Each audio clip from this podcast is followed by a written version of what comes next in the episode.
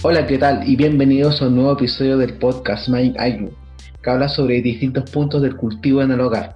Mi nombre es Celso Laucare y junto a distintos expertos te daremos gratis tips de cómo mejorar tu huerto urbano de manera amigable con la naturaleza. Y hoy hablaremos del sustrato con Gustavo Reyes. ¿Cómo te encuentras, Gustavo? Hola, Celso. Aquí bien, con trabajo. Perfecto. ¿Y cómo ha estado el tema de la cuarentena? Em, bien, o sea, no me no me hace em, problema porque en el trabajo solo voy a un cierto lado y me vengo y es lejos de la ciudad. Ah, entiendo, perfecto. Bueno, eh, eh, entremos al, al tema de hoy día entonces. El sustrato. ¿Qué es el sustrato, Gustavo?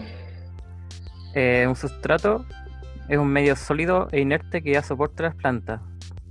Este puede ser eh, distinto, que es distinto al suelo, puede ser natural, de síntesis o residual, mineral o orgánico. Y el principal papel es dar soporte a la planta. El sustrato puede intervenir o no en el complejo proceso de nutrición mineral de la planta. Es decir, que puedes usar un mineral, un sustrato que sea inerte, que no tenga nada de sales, y solo se, el nutriente se va, mm, se le echa aparte. ¿Me entiendes? Entiendo, perfecto. O sea que puede ser como líquido. También puede ser líquido, también, el sustrato agua en hidroponía.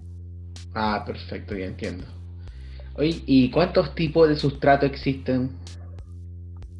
Eh, se puede clasificar de muchas maneras, pero le diré solo dos los sustratos naturales y los artificiales. El primero son aquellos que se obtienen a través de la naturaleza, donde casi no hay que modificar su estructura. Y los artificiales son aquellos que contienen una serie de propiedades muy específicas y que ayudan a equilibrar los naturales. Los artificiales, eh, a diferencia de los naturales, como su nombre lo indica, son, son creados, por así decirlo. Pasan por un proceso. Entiendo. Una consulta, ¿y estos artificiales también pueden hacerle un poco de daño a la naturaleza o al ecosistema o, están mm. hechos de manera que sea amigable con la naturaleza? Hay algunos que sí que están hechos a base de, de un plástico, pero a diferencia de los naturales, que esto hay algunos que tienden a, a desecharse hay algunos que duran tres años y después se empiezan a, compactar o pierden su estructura. Perfecto. Eh, otra consulta. Eh, ¿cuáles, ¿Cuáles serían los distintos tipos de sustrato que hoy existen y cuál es el, más recomendado y el menos recomendado, entre comillas? Eh, primero les hablaré sobre los sustratos naturales. Empecemos por primero por la arena que uno de los, mejores resultados son los de arena de río.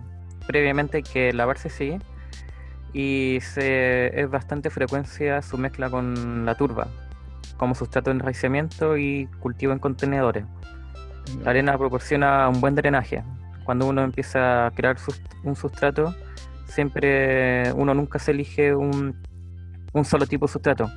Uno va echando un poco de arena, un poco de grava, un poco de turba y ahí va armando uno un sustrato que sea mejor. El siguiente es la grava. Son sustratos mucho más compactos que la arena y esto evita que tengan buen drenaje. Sin embargo, su nivel de porosidad es elevado y se vuelve muy positivo. La porosidad también es un aspecto importante que tienen los, eh, los sustratos, que es donde va inserto el, aire. Ya, perfecto. La porosidad. Los, niveles de pora. Mm. Mientras más chicos los poros, eh, menos aire va a tener. ¿Y eso sería malo para la planta o sería bueno mientras menos aire tenga? Tiene que tener eh, siempre aireación las la raíces, o si no se ahogan. Entonces de ahí tener una buena porosidad. Sí. Perfecto. El siguiente es grava volcánica. Eh, como son de origen volcánico, que se utilizan sin someterlos a ningún tipo de tratamiento, proceso de manipulación. Estos están compuestos de sílice, aluminio y óxido de hierro, y entre otros nutrientes que son esenciales para las plantas. La turba existen dos, las turbas rubias y las turbas negras. Y en cada una se eh, tiene una condición determinante del momento de la siembra.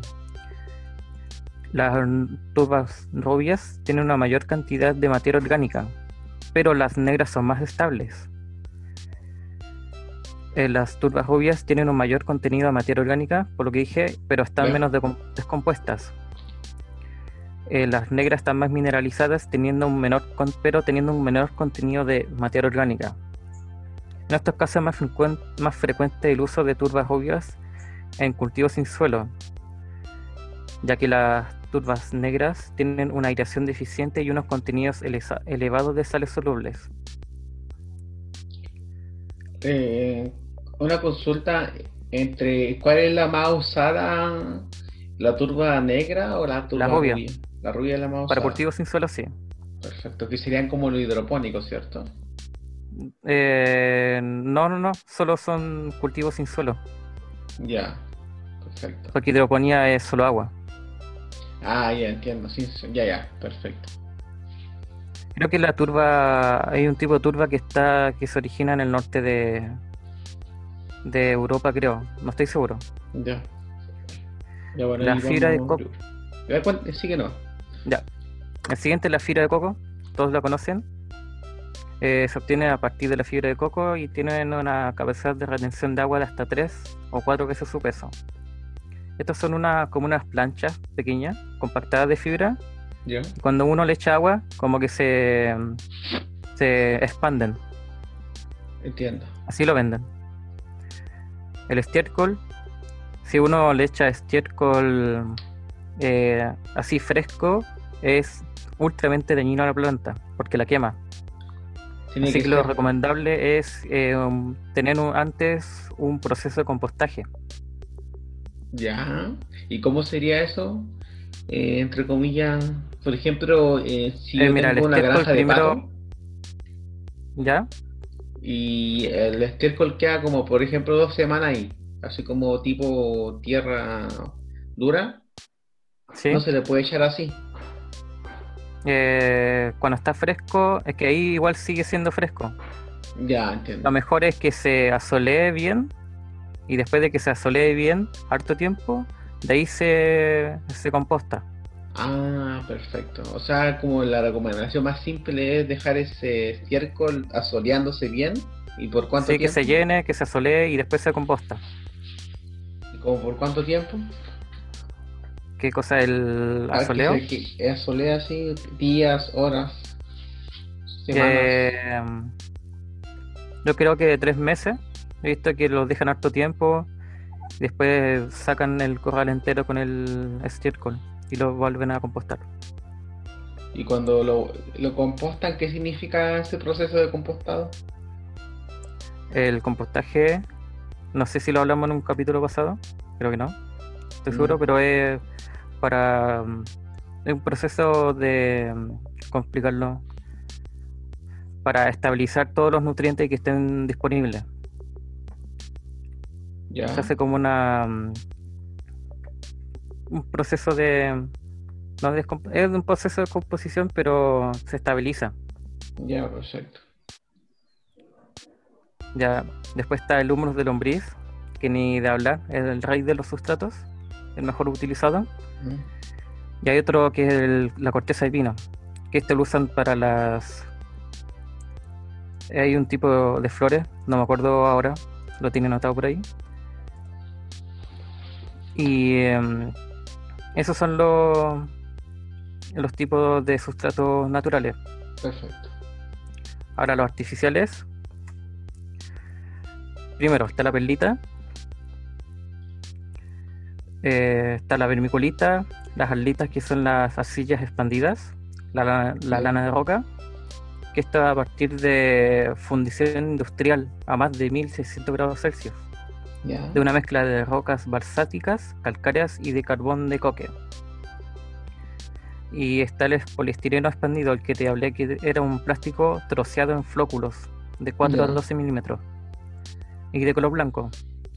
Este posee poca capacidad de retención de agua y una buena posibilidad de aireación. Esto se usa mezclado con otros sustratos como la turba para mejorar la capacidad de aireación. Entonces esta es la gran diferencia entre los naturales y los artificiales. Por eso que eh, uso, se usan los dos tipos de sustratos, pero una mezcla entre ambos. un poco de turba, humus de lombriz, perlita.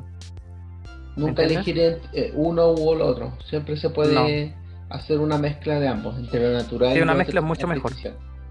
Claro. Como que entre los dos forma mejor equipo, entre comillas, para que la gente entienda. Así es. Perfecto. Eh, bueno, ya estamos en la hora.